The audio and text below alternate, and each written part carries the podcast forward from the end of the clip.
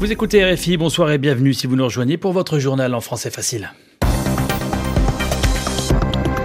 Loïc Bussière. Journal que je vous présente ce soir en compagnie de Julien Coquel-Rohem. Bonsoir Julien. Bonsoir Loïc. À la une, ce soir, Bibi ou Béni, les électeurs israéliens votent pour des législatives disputées elles opposent Benjamin Netanyahou au pouvoir depuis dix ans à l'ancien chef de l'armée Benny Gantz. Sayed ou Karoui, les résultats officiels du premier tour de la présidentielle en Tunisie sont désormais connus. Comme l'annonçaient les sondages, le second tour opposera l'universitaire indépendant Kaïs Sayed à l'homme d'affaires actuellement en prison, Nabil Karoui. Dans cette édition également, le nouveau plan anti-drogue en France. Christophe Castaner en dévoilé les grandes lignes ce matin à Marseille et puis du football avec le retour de la Ligue des Champions. Ligue se rend à Amsterdam ce soir. Lyon accueille Saint-Pétersbourg. Le journal. Le journal. En français facile. On se rend en Israël pour débuter ce journal en ce jour d'élection législative. Un scrutin à l'issue très incertaine, le deuxième en cinq mois, puisqu'en avril dernier, Benjamin Netanyahou avait été incapable de former un gouvernement et avait provoqué la dissolution de la Knesset, le Parlement israélien. Son principal rival s'appelle Benny Gantz, l'ancien chef d'état-major à la tête d'une liste centriste baptisée Bleu-Blanc. Notre envoyé spécial Tel Aviv, Nicolas Falaise, est allé prendre le pouls des bureaux de vote en cette journée particulière. Reportage. À la sortie de ce bureau de vote de Tel Aviv, on rencontre assez peu d'électeurs du Likoud de Benjamin Netanyahou mais le Premier ministre sortant a tout de même quelques fans. Bibi Netanyahu, je l'adore. Il fait bien son travail jusqu'à maintenant. Pourquoi je le change? Je suis content de lui. Pour notre vie d'Israël, on a besoin de que... Qu'est-ce qu'il fait? Ici, le nombre d'électeurs de gauche dépasse largement la moyenne nationale, mais c'est la liste centriste bleu-blanc de Benny Gantz qui semble avoir le vent en poupe dans ce bureau de vote. Bermuda, t-shirt et sandales, ce jeune Israélien qui travaille dans la haute technologie veut un changement. Nous détestons vraiment Bibi parce que nous pensons qu'il est corrompu. Nous pensons qu'il ne pense qu'à lui et à son immunité. Et il est prêt à tout pour éviter la peine de prison qu'il risque à cause de ses affaires de corruption.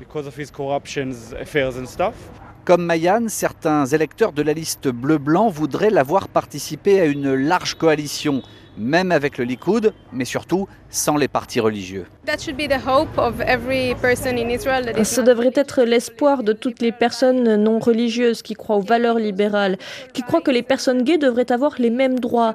Nous devrions vivre ici comme bon nous semble et pas comme l'exige quelqu'un dans je ne sais quel endroit religieux à Jérusalem.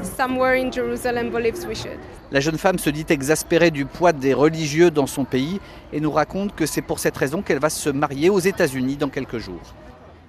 Le reportage de notre envoyé spécial à Tel Aviv, Nicolas Falaise. J'ajoute que les résultats du scrutin ne sont pas encore connus. Pour l'heure, à la fermeture des bureaux de vote, les sondages donnaient les deux candidats au coude à coude. En Tunisie, c'est dimanche que les électeurs étaient appelés aux urnes pour élire leur président. on attendait depuis les résultats officiels. Ils ont été rendus publics dans l'après-midi et ils confirment ce que pressentaient les sondages.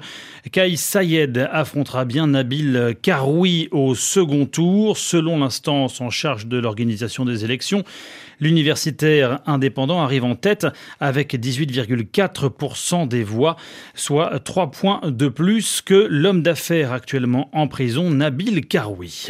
La présidentielle en Afghanistan, elle, doit se tenir à la fin du mois, le 28 septembre. Oui, mais la campagne est marquée par deux nouveaux attentats qui ont tué au moins 48 personnes à Kaboul tout d'abord et dans la province de Parwan plus au nord contre un meeting électoral du président Ashraf Ghani.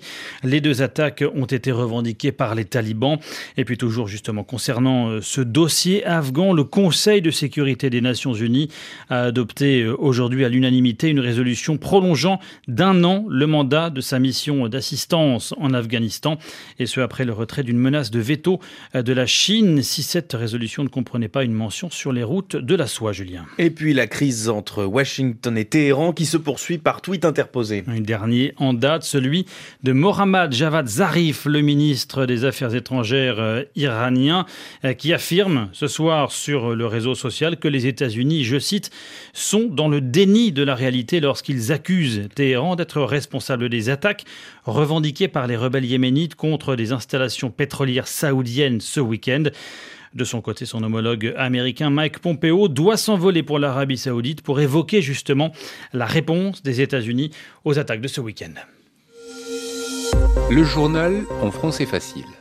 On se rend à Hong Kong. Les répercussions de la contestation dans l'ancienne colonie britannique, à présent, elles touchent euh, désormais la banque française BNP Paribas. Oui, après euh, les menaces faites euh, début août par le régulateur chinois de l'aviation à la compagnie aérienne KT Pacific, obligé, rappelons-le, de licencier des dizaines d'employés qui avaient affiché leur sympathie pour le mouvement pro-démocratie.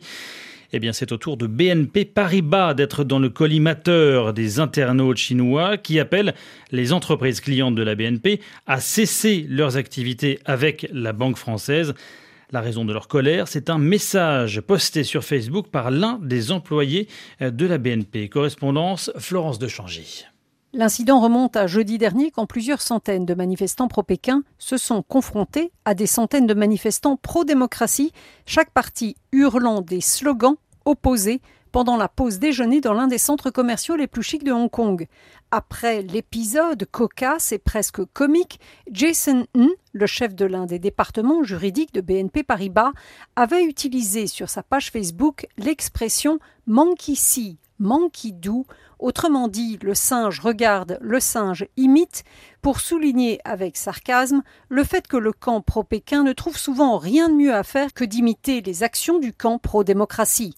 Il n'en fallait pas plus pour déclencher la colère des internautes de la propagande chinoise qui l'accusèrent d'avoir traité les Chinois de singes, d'autant que Jason N, en dehors de son poste à la banque, est aussi un militant connu pour ses éditoriaux et son engagement pro-démocratie. Alors que l'enjeu d'une brouille avec la Chine est énorme pour BNP Paribas, qui a été l'une des banques pionnières sur le marché chinois, ce nouvel incident risque de renforcer le climat de terreur qui s'installe dans les milieux d'affaires à Hong Kong. Florence de Changy, Hong Kong, RFI. L'actualité en France avec un nouveau plan anti-drogue présenté aujourd'hui par Christophe Castaner. En tout 55 mesures pour lutter contre le trafic de stupéfiants, en tête desquelles la création d'un nouvel office des stupéfiants, l'OFAST. C'est à Marseille que le ministre de l'Intérieur, accompagné de son secrétaire d'État et de ses collègues à la justice et au compte public, sont venus présenter cette nouvelle organisation, précisément dans la cité Campagne, l'évêque, quartier touchés par le trafic de stupéfiants. Reportage de Stéphane Burgat. Un centre social, à l'intérieur les ministres et élus locaux, à l'extérieur des militants associatifs qui se sentent tenus à l'écart. C'est le cas de Farid Zidane. Je voulais écouter déjà ce qu'il avait à nous dire, s'il mettait des moyens ou s'il est venu faire le cinéma comme d'habitude. Hein. parce que les problèmes, tout le monde dit le sait, c'est quoi les problèmes dans les quartiers? Le chômage, pas de structures sportives, culturelles, il n'y a rien. Quartier Nord, c'est le néant, on est des salles abandon, on n'est pas considéré comme des citoyens apparemment. D'ailleurs, la preuve, regardez, je ne sais pas pourquoi ils ne nous laissent pas rentrer. Cette énième visite ministérielle, Anissa Chorfan n'en attend plus grand-chose, elle qui se sent déconsidérée. Répondent pas à nos attentes le taux de chômage des jeunes est de 47%. Le décrochage scolaire, les gamins quittent l'école pour aller à l'école de 1 du Chouf. Et je suis désespérée parce que finalement, on est devenus euh, les intouchables, les quartiers nord. Et ils n'ont pas manqué d'interpeller le ministre de l'Intérieur, Christophe Castaner, sur leurs attentes. J'espère que vous êtes venu les poches pleines, monsieur le ministre, pour embaucher des policiers, pour des patrouilles. Ce que je peux vous dire, c'est que nous portons un plan de recrutement de 10 000 policiers et gendarmes supplémentaires pour travailler mètre carré par mètre carré, cage d'escalier par cage d'escalier, pour que la République, soit partout chez elle. Ah, selon Christophe Castaner, il faudra laisser du temps pour que son plan agisse, celui qui estime que le trafic de stupéfiants représente chaque année une économie souterraine de 3 milliards d'euros sur l'ensemble du pays.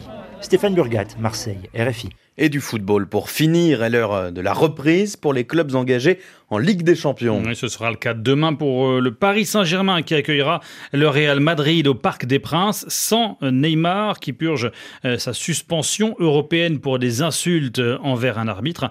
Avant cela, Lyon qui signait son retour après sept ans d'absence dans la compétition a concédé le match nul sur sa pelouse face au Zénith Saint-Pétersbourg. Un but partout à la fin euh, du temps réglementaire. À l'affiche également ce soir, Ajax Amsterdam-Lyon, Chelsea-Valence, Borussia Dortmund FC Barcelone, Naples, Liverpool et Inter de Milan, Slavia, Prague RFI. C'est la fin de ce journal en français facile.